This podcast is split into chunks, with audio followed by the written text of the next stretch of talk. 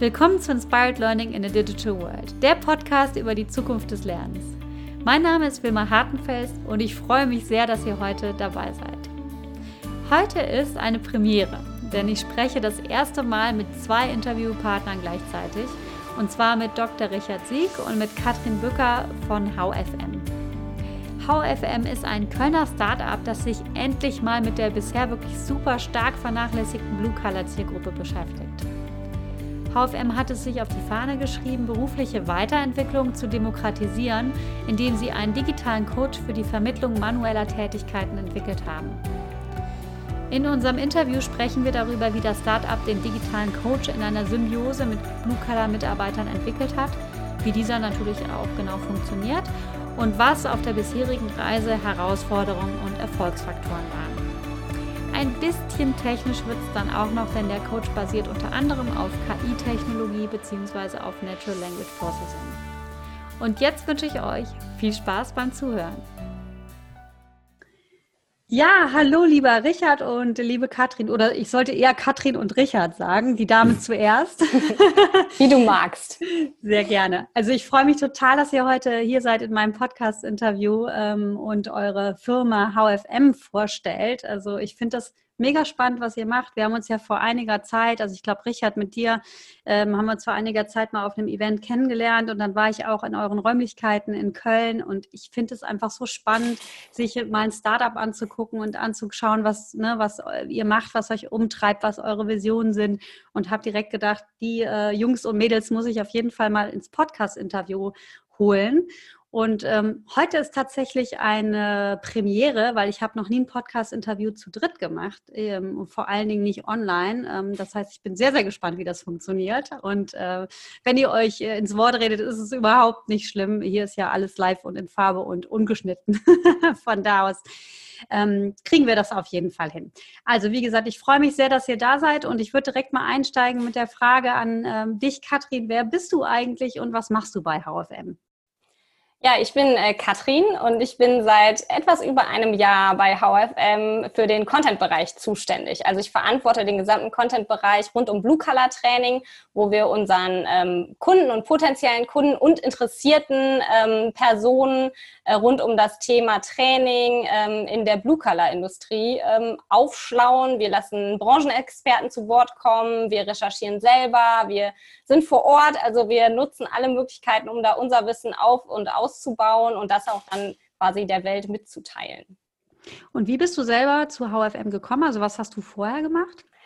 Also ich bin jetzt tatsächlich schon ewig lange im Marketing und in ganz unterschiedlichen Funktionen ähm, tätig und auch bin nicht so branchentreu. Also ich habe alles Mögliche gemacht, vom Musikstreaming über Modeschmuck. Das war meine letzte Station, da war ich lange im E-Commerce.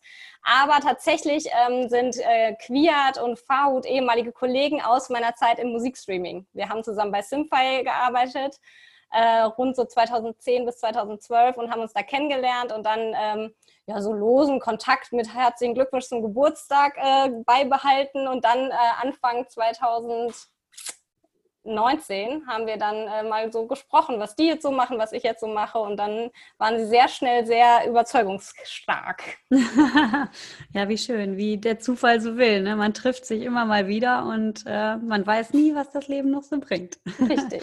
schön. Wie sieht es bei dir aus, Richard? Was machst du bei HFM und wie bist du dazu gekommen? Ja, hallo. Ähm, ich bin seitdem Katrin auch dabei ist, ähm, also seit ungefähr einem Jahr. Ich bin der Data Scientist slash Machine Learning Engineer slash normaler Engineer äh, bei HFM und genau, bin zuständig, wenn es um Bereich äh, Forschung geht und vor allem Richtung Natural Language Processing, also das automatisierte Verarbeiten von Text. Und ähm, entwickle aber auch die App mit und unser Content-Management-System und unser Backend. Ähm, und ich bin eine der wenigen, die vorher nicht mit Farhut oder Queer zusammengearbeitet haben, sondern ich habe ähm, Farhut getroffen auf einer ähnlichen Veranstaltung, wo wir uns getroffen haben, Wilma, nämlich von den Pirate-Leuten in Köln ähm, auf der Pirate Summit und da war er irgendwie sehr überzeugend.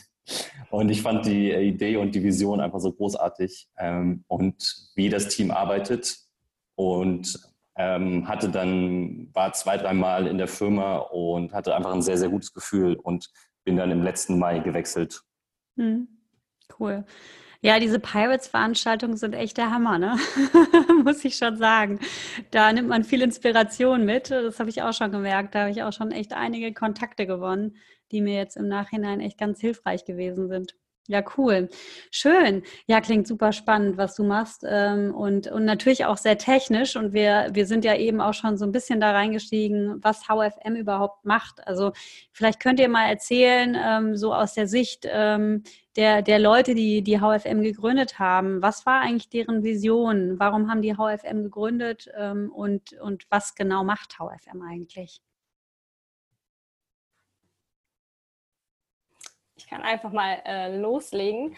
Und zwar, ähm, ja, Faud und Quiert, die verfolgen sich so ein bisschen durch ihr berufliches Leben. Also von daher, die haben schon sehr lange, sehr viele Stationen zusammen, äh, ähm, in verschiedenen Stationen zusammen gearbeitet und waren halt zusammen bei Trivago. Und nachdem beide bei Trivago ausgestiegen sind, haben sie sich so ein bisschen mit der Technologie Voice beschäftigt und hatten irgendwie Lust, sich in dem Bereich so ein bisschen selbstständig zu machen und sich den Markt so anzuschauen. Und es ist ja ganz spannend, dass man mit so einer, gar nicht mit so einer konkreten Produktidee rauskommt, sondern eher mit so einer Faszination für eine Technologie. Und für die beiden war schon klar, dass sie es gerne auch im B2B-Bereich einsetzen wollen. Ähm, B2C ist natürlich mit Alexa und Co. schon sehr breit äh, genutzt worden, aber im B2B-Bereich war das halt noch nicht sonderlich verbreitet. Und ähm, ganz klassisch haben wir einfach mit Leuten geredet. Also sehr viel mit äh, Menschen in der ähm, Produktion, Logistikbranche, um zu schauen, wo ist hier so besonders der Schmerz, wo kann Sprache helfen. Und ähm, ursprünglich mal mit ganz anderen Hypothesen reingegangen, zeichnete sich dann aber doch schnell ab, dass ähnliche Probleme immer wieder aufkommen, nämlich dass äh, ganz viele Mitarbeiter eingearbeitet werden müssen, trainiert werden, dass es verschiedene Peak Seasons gibt und man somit auch immer einen ganz unterschiedlichen ähm, ja, Mitarbeiteranzahl äh, vor Ort hat und dass da auf jeden Fall Sprache helfen kann. Und das ist im Prinzip so der, der Ausgangspunkt zu HFM gewesen, weil was HFM ist oder kann, ist, wir sind ein äh, digitaler Coach oder ein Vorarbeiter, der Mitarbeiter einarbeiten kann, weiterbilden kann ähm, und zwar auf Basis von Sprachsteuerung. Das heißt, der Vorteil ist, dass du äh, freihändig deine neuen Arbeitsanweisungen oder Unterweisungen lernen kannst in deinem Tempo und was halt auch nochmal der Clou ist, in deiner Sprache. Das heißt, die, äh, es ist eine App, also die Software ähm, kann automatisiert die Anweisungen übersetzen, sodass der Mitarbeiter ähm, dann auswählen kann, ob er es halt in der deutschen Sprache oder ob er vielleicht eine andere Muttersprache hat. Und das ist im Prinzip äh, die Software, die dann im Einsatz ist. Hauptsächlich aktuell in der Logistik, aber auch äh, verbreitet in ähm, Produktionsfirmen, also überall dieser Blue-Color-Bereich. Es gibt ja leider nicht so ein schönes deutsches Wort dafür, deswegen müssen wir uns immer so ein bisschen den Englischen behelfen. Ähm, aber gerade in dem Bereich ähm, funktioniert es halt besonders, weil wir sind eben nicht eine Software, der dir erklärt, wie du dein Passwort zurücksetzt, sondern es geht konkret um die Anwendung in Fabriken, in Lagerhallen, also wirklich in manuellen Fertigkeiten. Mhm. Ich finde das total spannend, weil ich aus meiner Konzernzeit einfach ähm, weiß, dass da ein Riesen-Need ist, gerade in den, in den Fabriken einfach auch. Wie bringt man Lernen an den Arbeitsplatz und wie ähm, ne, stellt man das so zur Verfügung, dass die Leute das auch während ihrer Arbeit konsumieren können und nicht irgendwie an irgendein Terminal gehen müssen? Das ist ja total unrealistisch. Ne? Und deswegen ich, fand ich das auch so spannend, was ihr macht und ähm, frage mich da so ein bisschen, wie sind die Jungs denn ursprünglich darauf gekommen, in den Produktionsbereich zu gehen? Also war das so ein, so ein Bedürfnis, das sie erkannt haben per Zufall oder sind die da strategisch rangegangen? Könnt ihr das sagen, wie das passiert ist, Richard? Tatsächlich war das äh, vor ungefähr einem Jahr, dass wir einen Nischenworkshop gemacht haben und wir hatten verschiedene ähm, Nischen uns rausgepickt, die wir interessant finden könnten, zum Beispiel auch die Gastronomie, ähm, oder der Einzelhandel oder halt Logistik und haben uns dann halt fast den gesamten Tag hingesetzt und auch einfach geschaut, wofür schlägt unser Herz vom gesamten Team. Ähm, wo sind wir, ähm, dass wir sehr viel Erfolg haben könnten für unsere Firma, aber auch für die Mitarbeiterinnen. Und dann war relativ schnell klar, ähm, dass wir Logistik machen. Wir hatten noch so einen kleinen Schwenker zu Richtung Gastronomie mhm. und uns da auch ein paar Sachen ausprobiert, aber dann sind wir jetzt seit letzten Sommer fokussiert auf Logistik. Und das war äh, auch aus, aus Erfahrungswissen, dass ihr gesagt habt, ihr habt da am meisten Erfahrung oder wie, wie kamt ihr dazu, die Logistik auszuwählen? Kannst du dich daran noch erinnern? Also das war tatsächlich so ein bisschen vor unserer Zeit, aber es hat sich wirklich, glaube ich, durch diese ganzen Interviews, ich meine, es waren rund 100 Interviews, die die querbeet durch verschiedene Industrien geführt haben und viele waren halt aus der Produktion und aus der Logistik und es gibt halt so verschiedene Muster, die sich immer wieder abgebildet haben. Und ähm, tatsächlich gestartet waren wir mit den drei äh, Nischen Gastronomie, Logistik und Produktion und haben dann so gemerkt, in der Logistik sind einfach durch diese Saisonalitäten, die halt gerade auch mit diesem E-Commerce und gerade jetzt im Bereich äh, Corona ja nochmal stärker, müssen einfach da in dem Bereich regelmäßig wahnsinnige Mengen an Mitarbeitern eingelernt werden. Die arbeiten sehr stark auch mit Zeitarbeitsfirmen ähm, und in genau diesem Bereich haben wir einfach so die meiste Erfahrung sammeln können und auch gemerkt, dass die Software am besten funktioniert. Mhm. Super, super spannend, auf jeden Fall, ja. Ja, das heißt, ihr habt äh, ein, ein Produkt entwickelt, einen digitalen Coach, der den Arbeitern quasi hands-free zur Verfügung steht über Sprachsteuerung. Lasst uns da, doch da nochmal so ein bisschen reingehen in, in euer Produkt, wie genau das funktioniert und wie sich das auch absetzt von den, sagen wir mal, von den Dingen, die es im Markt gibt oder auch nicht gibt. Vielleicht gibt es sowas auch nicht. Also gibt es da eine Konkurrenz oder sagt ihr, nee, das ist unique? Ähm, Richard, kannst du da ein bisschen was drüber sagen, vielleicht auch aus deiner technischen Perspektive? Gerne. Ähm, wie das genau funktioniert, ist, dass im Content Management System legen wir zusammen mit den Kunden deren Prozesse ab. Wir nennen sie How-Tos oder Sequenzen. Ähm, auch mit Bildern und Videos können die bereichert werden ähm, und auch nur Text, also es muss auch nichts eingesprochen werden. Und dann auf der App, wenn eine Arbeiterin die App benutzt, wird der Text automatisch ausgesprochen. Wir können auch verschiedene Stimmen auswählen. Und wie Katrin auch schon erwähnt hat, können die Texte automatisiert übersetzt werden. Wir lassen aber nochmal ähm, Übersetzer drüber schauen. Und dann kann man mittels der Sprache navigieren. Also man kann sagen, mach bitte weiter, kannst du mir das bitte nochmal erklären, geh bitte einen Schritt zurück, warte kurz, bis ich fertig bin. Und dieses Navigieren machen wir mittels äh, Dialogflow heißt das Tool, das ist ein Tool von äh, Google für Natural Language Understanding, NLU. Und das nimmt dann den Text den die Arbeiterin gesprochen hat und matcht es zu dem richtigen Intent, nennt man das. Also das, was, was möchte die Nutzerin eigentlich gerade machen? Äh, möchte sie weitergehen oder zurückgehen? Und das trainieren wir dann immer nach auf allen möglichen Sprachen, die wir anbieten. Das sind 16 verschiedene. Genau. Und mit dem Punkt Sprachsteuerung sind wir, ich würde sagen, relativ alleinstehend. Es gibt zwei, drei andere Unternehmen, die auch Lernen mittels Sprachsteuerung anbieten sich aber auch nicht so fokussieren auf Blue Color. Mhm. Also wenn man sagt Blue Color und manuell Lernen von manuellen Arbeitsprozessen, Learning on the Job, dann sind wir da alleinstehend. Mhm. Und du hast gerade gesagt, ähm, dass ähm, es quasi ein Text, also so ein Protokoll oder ein, ähm, ich weiß nicht mehr, wie du es genannt hast, aber im Prinzip so eine Art äh, Text, der halt eingegeben wird und der wird dann automatisiert äh, in, in, eine, in eine Sprache verwandelt. Ähm, ist, also ist das dann, wie kann man sich das vorstellen? Ist das so eine computergenerierte Sprache? Also hört man das oder ist es, ist das schon so ausgefeilt mittlerweile, dass man das eigentlich gar nicht mehr merkt, dass da äh, eine Computersprache dahinter hängt? Man merkt es noch ein bisschen. Wir benutzen sowohl die Produkte von Amazon und Google auch dafür, weil wir uns denken, warum das Rad neu erfinden, wenn die Großen das halt schon fast zur Perfektion gut beherrschen. Und ähm, man merkt es noch zum Teil, aber die haben enorme Fortschritte gemacht. Also es ist nicht mehr wie in den 90ern, wenn ich eine Zugfahrkarte bestellt habe per Telefon und jetzt wähle bitte die Eins.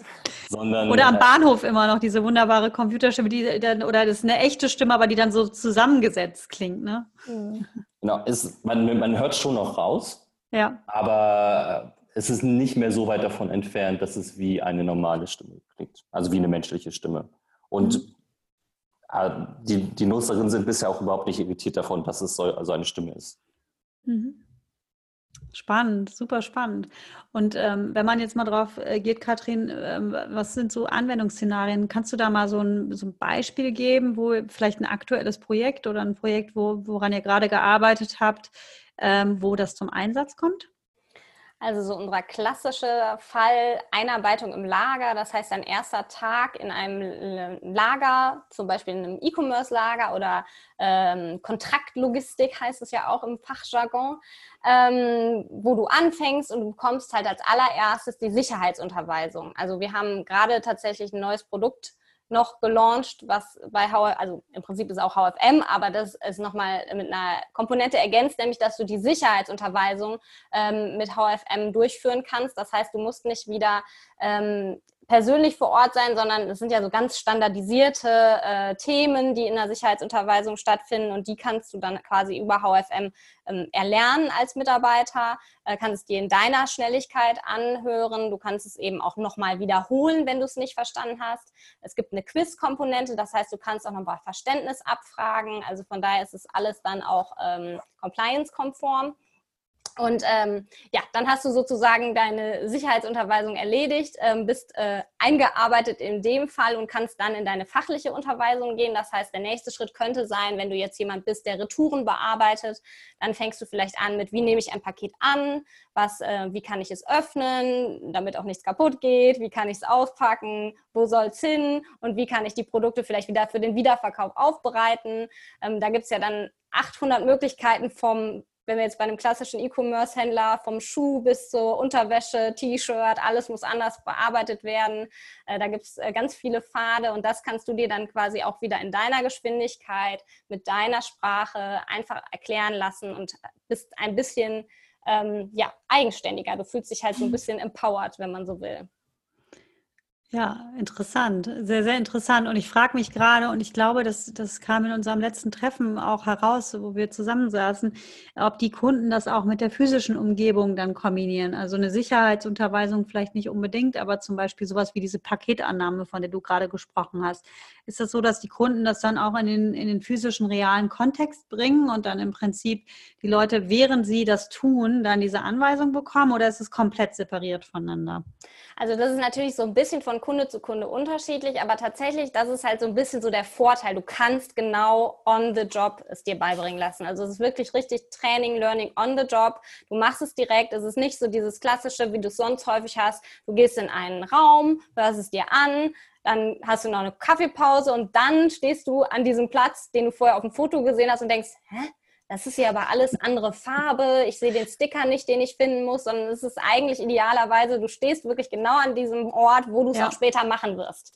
Äh, und das ist natürlich vom Lernen, da bist du jetzt wahrscheinlich sogar noch mehr Experte, viel besser, weil du es einfach direkt verinnerlichst, du guckst es dir nicht an und musst es dann adaptieren, sondern du machst es einfach. Und wenn du es nicht ganz verstanden hast, kannst du sagen, kannst du es nochmal wiederholen und der Trainer sagt es dir einfach nochmal.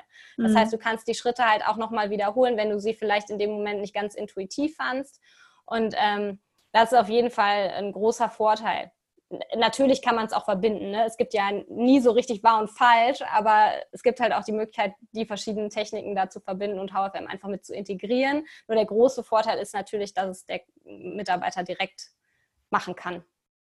Ja, ich glaube, das ist der wirklich der riesige Benefit, ne? Weil ähm, wenn du, wenn du dir das quasi nur anhörst, dann ähm, und, und nicht irgendwie die, die reale Welt direkt dabei hast, dann, das, dann ist es tatsächlich sehr, sehr schwer, das umzusetzen. Ne? Dann wäre wahrscheinlich ein Videoformat das bessere Format, wo du es halt auch sehen kannst. Aber ähm, gerade in Kombination mit dem Audio ist es natürlich so praktisch, wenn du dich da auch im Raum bewegen kannst.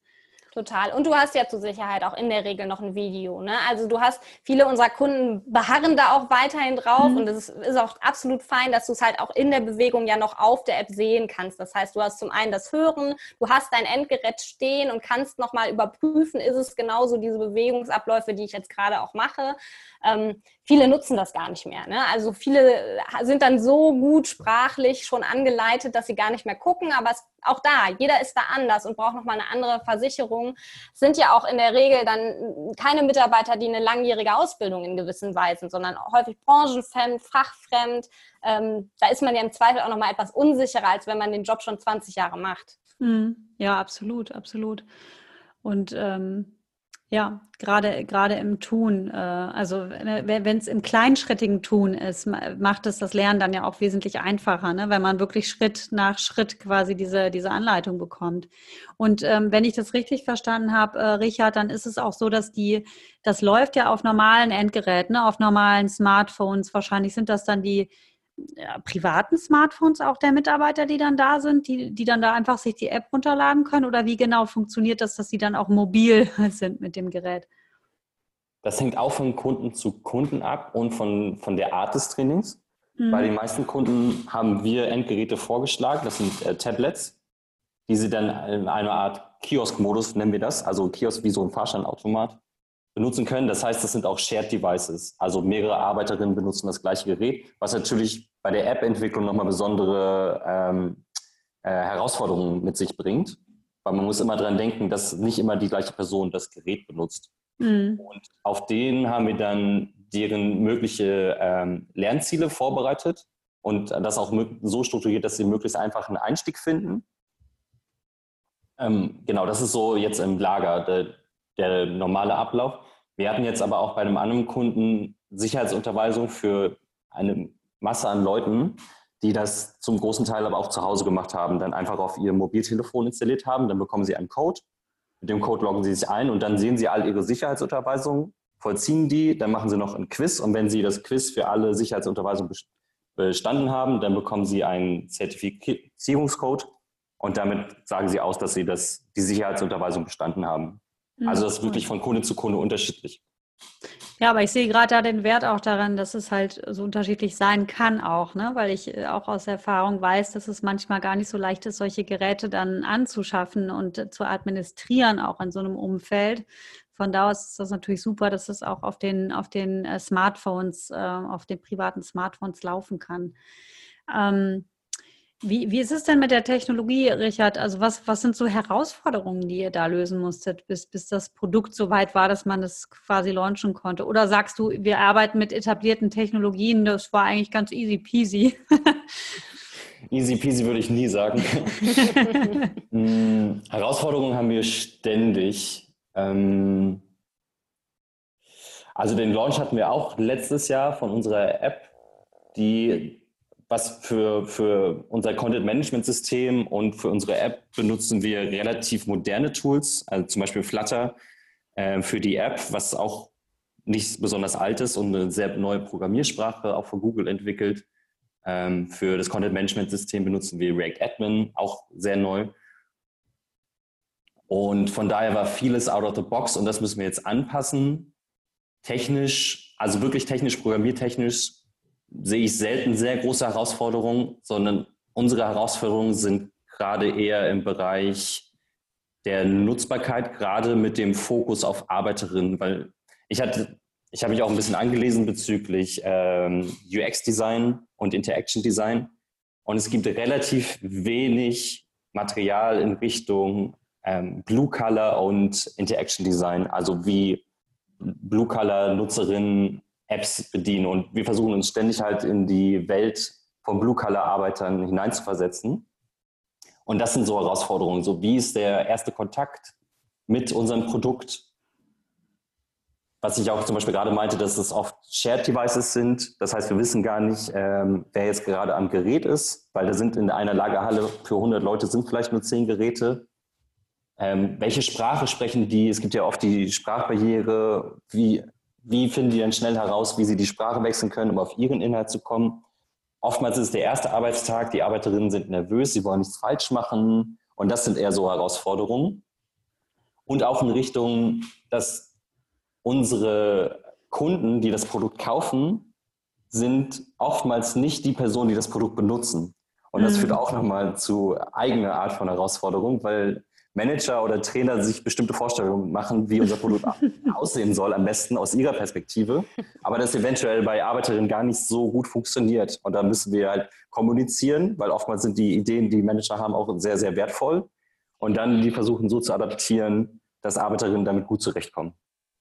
Wie macht ihr das? So Ja. Entschuldigung, man hat im Prozess immer so viele Leute, die man überzeugen muss. Das ist, glaube ich, halt, ne, sonst hast du einen überzeugt, der kauft es und der benutzt es auch. Und wir mhm. haben so an verschiedenen Stellen ganz unterschiedliche Menschen, ganz unterschiedliche Bedürfnisse, ganz unterschiedliche Ziele auch, fairerweise. Das muss man halt auch sagen. Die, die Ziele im Unternehmen sind ja dann auch nicht immer alle so, wie man sich das vorstellt, dass alle auf ein Ziel arbeiten, sondern die Abteilungen sind da ganz unterschiedlich.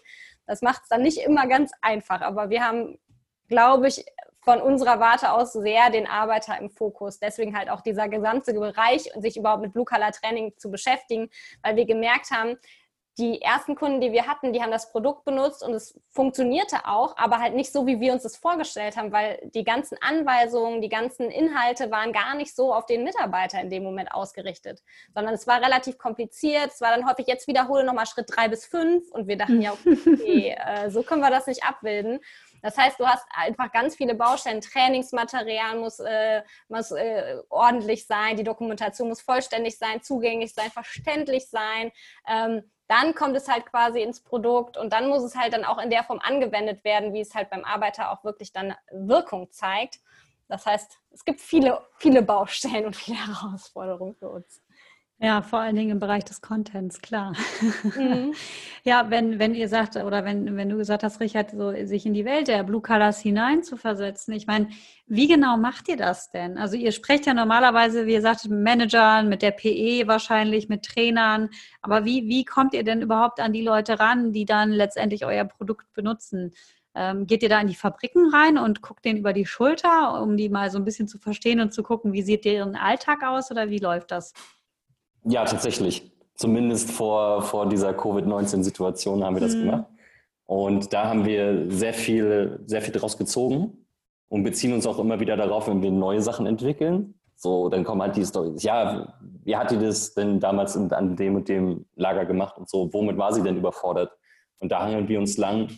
Jetzt gerade, wo wir nicht in die Lager fahren können, kriegen wir äh, Feedback von den Trainern und auch Videomaterial und sehen dann direkt, hm. Sind das Lager, also sind das Kunden, die, ähm, die quasi gemeinsam mit euch das Produkt co-kreieren oder, oder sind das irgendwie Sponsoring-Partner, die sagen, wir ähm, stellen euch die Räumlichkeiten zur Verfügung, damit ihr quasi den Arbeitern über die Schulter gucken könnt und dann euer Produkt entwickeln könnt? Also was ist das für eine, für eine Gemeinschaft? Ist das eine Symbiose oder wie funktioniert das da? Eine Symbiose, würde ich schon sagen. Wir machen den äh, Rollout-Prozess, also dass wir HFM bei der Firma etablieren, machen wir zusammen. Da haben wir einen, einen wöchentlichen Plan entwickelt, was wann irgendwie geschehen sollte. Und dann entsteht alles mal mit den Kunden zusammen. Und wenn sie uns Feedback geben, dann kommt das in unseren, ähm, diskutieren wir das. Und wie gesagt, ne, äh, Manager-Feedback muss nicht immer gleich heißen, dass das für die Arbeiterin das Beste ist, aber wir adaptieren das dann, kommunizieren das mit den Managern gleichen das nochmal gegen die Arbeiterinnen ab und machen dann, wenn entwickeln neue Features. Zum Beispiel äh, bauen wir gerade den, unseren Player komplett um. Also unser Player heißt, wie sieht das aus, wie, wenn das How To erscheint und adaptieren das vollkommen neu für Tablets und auch den Kiosk-Modus. Und dann machen wir einen Nutzertest und vergleichen, ein ganz klassischer AB-Test, wie Nutzerinnen damit zurechtkommen, wenn jetzt der eine Player ist oder der andere Player, was für Hürden sie vielleicht auch haben, etc. Mhm. Ja, spannend. Ich frage mich gerade auch, ich habe ja, ich habe ja gerade auch nach Herausforderungen gefragt in der technischen Entwicklung und, und wir haben auch über Herausforderungen im, im Bereich des Contents gesprochen.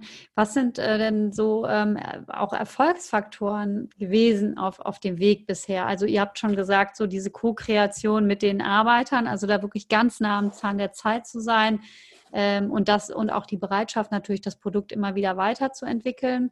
Äh, Katrin, was sind so aus deiner Sicht so die, die Dinge gewesen, wo ihr gesagt habt, das war total wichtig, auch äh, um das Produkt zur Marktreife zu bringen? Also ich glaube tatsächlich, ähm, unsere Unternehmenswerte sind so ein bisschen in die Richtung auch. Ich glaube, einer davon ist zum Beispiel demütig sein, also humble. Und das, glaube ich, ist immer total wichtig. Also gerade ähm, weil wir ja eher helfen wollen, die Situation in den Fabriken zu verbessern, aber selbst nicht die Arbeiter sind, wirklich das nochmal zu erkennen und nicht immer seine tollen technischen Ideen äh, den äh, Leuten aufzuoktroyieren, ist auf jeden Fall eins der, der super wichtigen Dinge. Auch, dass man wirklich in kleinen Schritten vorgeht, also wirklich so agil ähm, wie möglich, dass man nicht ähm, vom Pfad abkommt. Also das ist, glaube ich, sehr wichtig. Und äh, fokussiert äh, dabei zu bleiben, ist immer total wertvoll. Also ich glaube, das sind so, so die Kernsachen, die so für uns als, als Firma wichtig waren. Mhm. Ja, und generell wirklich, was du gerade schon gesagt hast, ich glaube, das ist immer der wichtigste Punkt, wie nah bist du am Kunden und wie nah kannst du auch noch sein. Ne? Wir haben natürlich den Vorteil als kleine Firma, wir können gerade noch sehr nah dran sein. Ähm, wir nehmen uns auch bewusst die Zeit, weil uns das wichtig ist.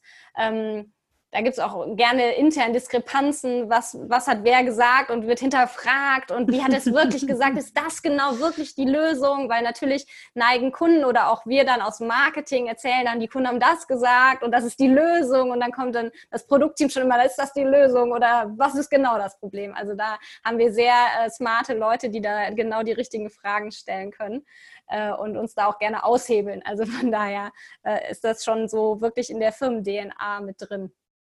Ja, wir das sind schon sehr, sehr, äh, sehr zielorientiert auf jeden Fall. Das muss ich am Anfang auch ein bisschen lernen. Als Entwickler ist man oftmals irgendwie ergebnisorientiert. Hauptsache, man hat irgendwie viel Code geschrieben, aber manchmal ist Code-Schreiben vielleicht gar nicht die Lösung. Ne? Vielleicht geht es ja manchmal ganz anders, wenn man einfach mal sehr genau nur über das Problem nachdenkt. Und welches genau. Problem wollen wir nicht genau lösen, dann ergeben sich plötzlich ganz andere Wege. Und das ist so eines unserer Erfolgsgeheimnisse, würde ich sagen.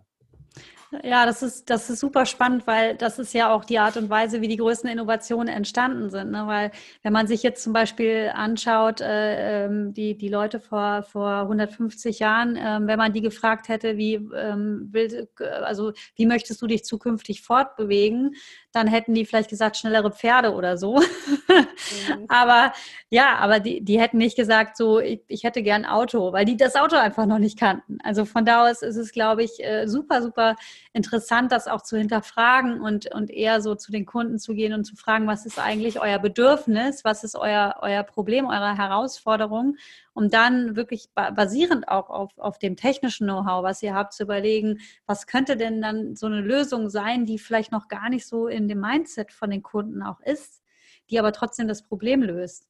Weil dafür seid ihr ja letztendlich da. Ne? Also ähm, und, und letztendlich dafür sind auch Startups da, dass sie halt die Welt neu denken. Und das ist äh, wichtig, dass man das im Mindset verankert hat, ja ähm, wo wir, wo wir gerade auch über das Thema Neudenken und, äh, und Lösungen äh, äh oder ähm, also ähm, für Probleme ähm, finden reden. Ähm, wie sieht es denn aus mit so den, den, den Plänen für die Zukunft? Also zu, Richard, wenn du jetzt mal sagst, ähm, so ich kenne ja, also du kennst dich mit Technologie sehr, sehr gut aus und ich bin ja auch so ein kleiner Technologiefreak. Ähm, was ist denn so deine Vision? Ähm, Gibt es so bestimmte Dinge, die du gerne angehen möchtest in den nächsten Monaten, in den nächsten Jahren, wo du sagst, boah, das ist ein Riesenpotenzial, da sind wir eigentlich noch gar nicht, aber das ist so das, wo ich uns zukünftig sehe. Was wäre das dann? Ja, das, das sind die Gedanken, die mich eigentlich so täglich antreiben, tatsächlich, und äh, weswegen ich mit Feuer und Flamme bei dieser Firma dabei bin. Äh, in den nächsten Monaten oder würde ich sagen, fände ich sehr spannend, unsere App-Experience mehr zu personalisieren und noch besser auf die Arbeiterinnen anzupassen und zum Beispiel persönliche Learning Journeys zu entwickeln, so dass wenn man zurückkommt zum Gerät und man hat schon ein paar Sachen gelernt, dass man einfach weiß, okay, äh, hi, du bist wieder da, jetzt können wir hier weitermachen. Ähm, und dass man auch so persönliche Erfolgserlebnisse hat. Mhm. Und dann auf längere Sicht, vor allem für mich spannend, ist es, den Coach, unseren digitalen Coach halt immer smarter zu machen. Gerade kann man halt sehr gut navigieren, das funktioniert auch sehr gut. Aber man kann zum Beispiel noch keine Rückfragen stellen. Ja, wo ist jetzt nochmal der Hammer? Kann, mhm. kann er noch nicht beantworten. Ähm, aber diese Wo ist jetzt der Hammer-Frage, die würde ich gerne in ein paar Jahren beantworten können. Und dann mit äh, Machine Learning-Methoden äh, und Natural Language Processing daran gehen. Ja, das wäre natürlich toll, wenn das schon vorher möglich wäre. Also streng dich an, Richard. Ich bin dabei. Super. Ähm, wenn man jetzt mal so ein bisschen abstrahiert, auch äh, nur von dem, vom Thema HFM und von einem digitalen Coach, wo seht ihr denn so das Lernen in, in ähm, ja, sagen wir mal so in zehn Jahren? Habt ihr da eine Vision oder sagt ihr, ach, wir gucken mal, wie es kommt, wir sind ja agil und wir, ne, man weiß ja nie, was die Zukunft bringt? Also tatsächlich klar, wir haben äh, noch auch auf jeden Fall eine Vision, die dahin geht, dass ähm, der Coach immer intelligenter wird. Also wirklich, momentan ist er ja eine Ergänzung zum Trainer und das soll er auch immer bleiben. Aber natürlich äh, wäre es schön, wenn der digitale Coach dem Trainer immer besser helfen kann und wirklich zu einem Ziel, dass er vielleicht sogar in gewissen Dingen sogar schlauer ist, weil er verschiedene Schemata erkennt und dadurch vielleicht Menschen auch besser einschätzen kann, weil was, also meine persönliche Einschätzung oder mein Wunsch ist, dass in zehn Jahren nicht mehr jeder so lernen muss wie alle anderen in der Gruppe, sondern jeder so lernen kann, wie er will und wie er kann. Weil mhm. man sieht das ja schon beginnend in der Schule, dass alle in eine Klasse gesteckt werden und gleich lernen müssen, mehr oder weniger. Die Lehrer versuchen es zwar zu individualisieren, aber bei 30 Leuten ist das sicherlich nicht einfach. Und dass da halt ein digitaler Trainer immer helfen kann. Das heißt, wenn jemand vielleicht eher vom Hören lernen kann, wenn jemand eher visuell ist, also ganz anders äh, an verschiedene Thematiken ranzugehen, um mit dem gleichen Ergebnis nachher dazustehen. Und ich glaube, da kann Software oder intelligente Software sehr hilfreich sein, um halt den Mensch zu unterstützen, der mhm. natürlich immer da ist, weil Empathie ist, glaube ich, was, was man im Lernen immer braucht und auch nicht vielleicht, da ist vielleicht auch meine nicht technologische Fantasie noch nicht da, aber ich, ich glaube sehr daran, dass der Mensch die Empathie weiterhin äh, benötigt und auch gerade wenn man lernt oder Fragen hat oder es gibt halt einfach auch Themen in der Firma, die eben nicht äh, eine Standardanweisung ist und dafür braucht man halt eben immer auch noch den Trainer oder äh, den Vorarbeiter an der Hand. Aber ich glaube, für gerade diese ähm, ähm, ich wollte gerade sagen sinnlosen, aber es ist ja natürlich nicht sinnlos, aber immer wiederkehren, gleichen Dinge. Ich glaube, das ist total wertvoll, wenn man da eine technologische Unterstützung hat, die halt den Mitarbeiter genauso präsentiert, wie er es gerade in dem Moment braucht. Ich finde das total schön, dass du das sagst, Katrin, weil äh, gerade weil du in so einem Startup arbeitest, was sich mit Technologie beschäftigt, zu sagen, ja, und der Mensch ist gleichzeitig immer noch super wichtig. Und das ist auch was, was ich immer versuche zu vermitteln, weil ich immer sage, klar, ich stehe für digitales Lernen, aber die Menschlichkeit ist, ist immer noch wichtig und man muss sich genau überlegen, wie setzt man die Technologie so ein, dass sie den Menschen unterstützen kann ähm, und ihm nicht seine Menschlichkeit quasi nimmt. Ne? Ja. ja, ich glaube auch nicht, dass man damit erfolgreich ist unterm Strich. Ja. Also ich ja. glaube sehr daran, dass ganz viel Ineffizienz in solchen Bereichen gerade noch vorherrscht. Man wirklich auch viel Zeit ähm, sparen kann. Also ich habe immer noch einen Artikel vor Augen, wo ich glaube, irgendeine Gewerkschaft nochmal die äh, 30, 35 Stunden Woche und solche Sachen sind realistisch, wenn man schlaue Software einsetzt. Es mhm. geht ja nicht darum, dass die Mitarbeiter ähm, dann plötzlich faulenzen oder was auch immer tun, aber vielleicht können sie weniger Stunden arbeiten oder sich sinnvoll weiterbilden oder sich eigentlich um den Job, also jeder jede Führungskraft kennt ja, dass er eigentlich für den eigentlichen Job, nämlich Führungskraft sein, das Team entwickeln, die Mitarbeiter weiterentwickeln, da bleibt ja gar keine Zeit, weil man ja den ganzen Tag im Alltag äh, gefangen ist. Und die Vision ist ja schon, dass mit solchen Softwaren wie HFM plötzlich wieder diese Zeit für den eigentlichen Job da ist oder für wirklich harte Fragen oder Härtefälle oder Besonderheiten und nicht für welchen Knopf muss ich nochmal drücken, um, hm, das kann eben super gut so eine Software auch dir beantworten. Absolut, absolut.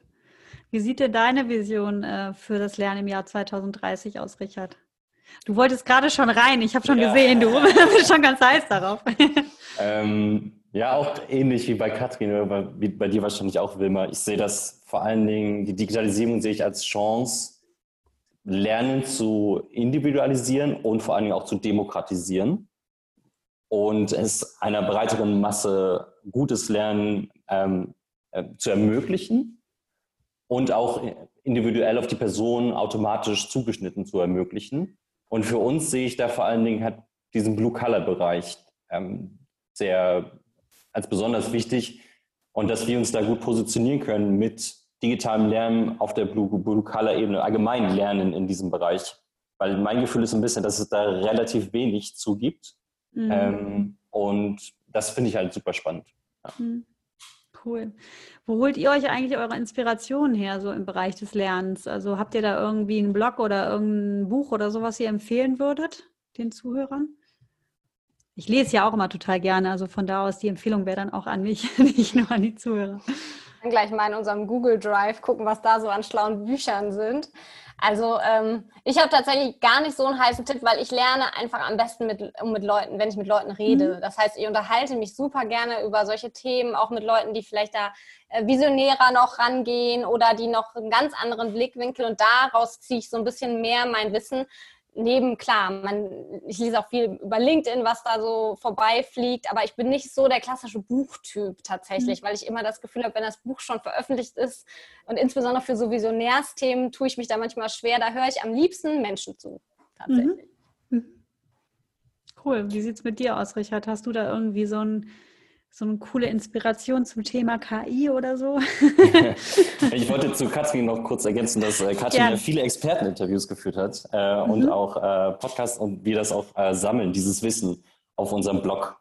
Also auch, wir sammeln auch schon einiges an Wissen über Blue Color Training, besondere Super. Herausforderungen ähm, und was für Lösungsansätze es da gibt. Das kann man Gut, das verlinke ich auf jeden Fall in den Show Notes, weil ich glaube, das ist für sehr viele Zuhörer sehr, sehr interessant, weil wie ihr sagtet, äh, das, da gibt es einfach noch nicht so viel dazu. Ja. Ja, das ist halt ganz witzig, wenn man sich so äh, an die Recherche macht und denkt, ah, da gibt es ja schon voll viel und man merkt, ah, es gibt gar nicht viel. Also mhm. das vielleicht auch nochmal so als äh, kleine äh, Zahl in den Raum, das waren 2,7 Milliarden Mitarbeiter arbeiten nicht am Arbeitsplatz. Das sind 80 Prozent Prozent. Das war so mhm. für mich so eine krasse Zahl, als ich angefangen habe bei HFM, beziehungsweise auch im Vorfeld. Das heißt, diese 80 Prozent der Mitarbeiter ähm, werden ähm, tatsächlich nicht besonders von Software versorgt. Also das ist halt so ein wahnsinnig großer Markt. Das, was Richard gerade gesagt hat, in dem Feld ist de facto nicht viel los. Also das ist äh, wirklich schade. Und das ist, glaube ich, auch was, was uns halt tagtäglich auch motiviert, ähm, in dem Bereich äh, weiter zu recherchieren, weiter zu lernen und herauszufinden, wie man da das äh, Lernen optimieren kann in dem Bereich, weil es halt gerade wirklich noch häufig sehr klassisch abläuft oder auch äh, vielleicht gerade Zielgruppen, die jünger sind, gar nicht benutzt, äh, Software, äh, Software herangeführt werden und so. Ich komme direkt von Höchstgen auf Stöcksken, da können wir fast noch mal einen ganzen... Ja, ich glaube auch, wir müssen noch mal irgendwann müssen wir noch mal weitermachen. Nee, aber das ist ja gerade eure Chance, da jetzt in diesem Markt vorzudringen. Und äh, wie gesagt, ich glaube, das ist ein riesiges Potenzial. Und ähm, bevor wir jetzt zum Ende kommen, habe ich noch eine letzte Frage. Und zwar, ich meine, ihr seid ja jetzt in einem Start-up und beschäftigt euch tagtäglich mit den Themen. Wie ist es denn, äh, was würdet ihr den Zuhörern raten, die, die da jetzt anfangen, sich mit neuen Technologien zu beschäftigen, mit dem neuen Lernen? Ähm, was können so erste Schritte sein? Also vielleicht auch aus eurer eigenen Erfahrung. Bezüglich künstlicher Intelligenz jetzt zum Beispiel? Zum Beispiel, ja. Ja, ähm, da empfehle ich oftmals Online-Kurse zu besuchen, ähm, zum Beispiel von Coursera oder U äh, Udemy. Udemy. Oh, mhm. äh, Udemy, tut mir mhm. leid. Die sind immer sehr hilfreich. Ähm, Paper lesen, also so, da hole ich auch meine neuesten Infos raus. Halt einfach mal schön klassisch, ich bin ja Mathematiker in meiner Ausbildung, also schön klassisch schwarz auf weiß ausgedruckten Paper lesen. Finde ich auch immer sehr inspirierend. Mm, und es gibt halt, gerade im Bereich Machine Learning gibt es äh, einige Netzwerkgruppen auch in Köln und auch ähm, Klassen, die organisiert werden. Es gibt zum Beispiel den äh, Machine Learning Meetup, Cologne Machine Learning Meetup. Ähm, da kann man viele Mitstreiter treffen und dann kennt man irgendwann die Szene, kann sich gut austauschen und alle sind super hilfsbereit in Köln. Äh, und ja, man ist ein schöner Austausch hier. Super, das werde ich auf jeden Fall auch verlinken. Sehr gut. Wie sieht es bei dir aus, Katrin? Was hast du noch? Also ich glaube, es ist total wertvoll, immer offen für neue Technologien zu sein und zu gucken, wo die Chancen sind. Ähm, generell, wenn man es konkret für Leute macht, sich wirklich die Zielgruppe anzugucken, wen hat man vor sich, was sind die Lernziele. Gerade ein Interview zum Instructional Design gehabt, daher weiß ich das ganz genau, wie man das machen soll. Also ich glaube, das ist aber wirklich wichtig und richtig, dass man es so macht. Und meine Erfahrung ist häufig, Sachen anhören und so ein bisschen annehmen und auch um die Ecke denken, also Fantasie einsetzen. Also ich finde, gerade wenn man sich für neue Lernwelten interessiert oder für neue Dinge, ist es so viel wert, äh, seinen eigenen Kopf auch einzusetzen und zu gucken, nicht so direkt zu sagen, ah, das ist aber nicht meine Branche oder ah, das ist nicht mein Thema, sondern einfach offenes anzunehmen und dann mal zu gucken, wo einen so die Gedankenreise äh, hintreibt oder eben sich den äh, Partner zu suchen, mit dem man darüber sprechen kann. Also ich gerade bei so neueren Themen bin ich immer ein großer Fan davon, das mit jemandem zu besprechen, entweder der schon mehr Erfahrung in dem Bereich hat oder einfach irgendwen. Mhm. Ähm, das ist, glaube ich, immer so, also für mich die, die wertvollere äh, Komponente. Ich lese wohl kein Paper, Entschuldigung. Ja, ich wollte gerade sagen, das ist wohl nichts für Katrin hier, die ausgedruckten Papers. ich habe ja auch meine Diplomarbeit geschrieben und zwar sehr schmerzhaft und ähm, ich habe keinen Doktor geschafft. Ist aber nicht so schlimm, das äh, muss man auch nicht. Aber es ist gut, wenn man einen Doktor im Team hat, ne? Damit machen wir manchmal PR auf jeden Fall. Ja. Auf jeden Fall. Super, das ist wirklich ein schönes Schlusswort und ich finde es auch schön zu sagen, okay, ähm, äh, es geht hier um Technologie und die Welt weiterzuentwickeln mit Technologie und das macht man am besten im Austausch mit anderen Menschen. Also von da aus äh, ist das auch wieder, glaube ich, ein schöner, das macht das ähm, quasi das Ganze wieder ganz, ganz rund auch und äh, bringt uns zu unserer Diskussion von vorhin zurück. Ich danke euch beiden auf jeden Fall für das tolle Interview. Es hat mir extrem viel Spaß gemacht, auch mal mit zwei Leuten zu sprechen. Das war jetzt äh, ganz, ganz neu, aber ich finde, das hat sehr, sehr gut funktioniert. Ich ähm, wünsche euch wirklich für, für die Zukunft, für HFM alles, alles Gute. Ihr seid da echt auf dem richtigen Weg. Also es ist wie wenn man, glaube ich, nach Gold schürft und irgendwann äh, Gold gefunden hat. Ich glaube, da ist ein Riesenpotenzial tatsächlich für euch, aber nicht nur im, im wirtschaftlichen Sinne, sondern einfach auch im visionären Sinne. Ne? Also einfach der, der Welt auch, also was zur Welt beizutragen. Und von da aus macht auf jeden Fall weiter so. Ich werde das definitiv verfolgen. Und äh, ich danke euch sehr für eure Zeit und wünsche euch wirklich alles, alles Gute. Vielen Dank. Danke. Ja, vielen Dank, Wilma. Es hat viel Spaß gemacht. Sehr gerne. Danke dir. Wenn euch dieses Interview genauso gut gefallen hat wie mir, dann würde ich mich sehr freuen, wenn ihr es mit anderen Menschen teilt und mir eine Bewertung auf iTunes hinterlasst. Ich freue mich natürlich auch auf jegliche Kommentare zum Podcast und über Anregungen für weitere Interviews. In einem Monat hören wir uns dann wieder bei der nächsten Folge von Inspired Learning in a Digital World. Vielen Dank fürs Zuhören. Bis dahin wünsche ich euch eine tolle und inspirierende Zeit.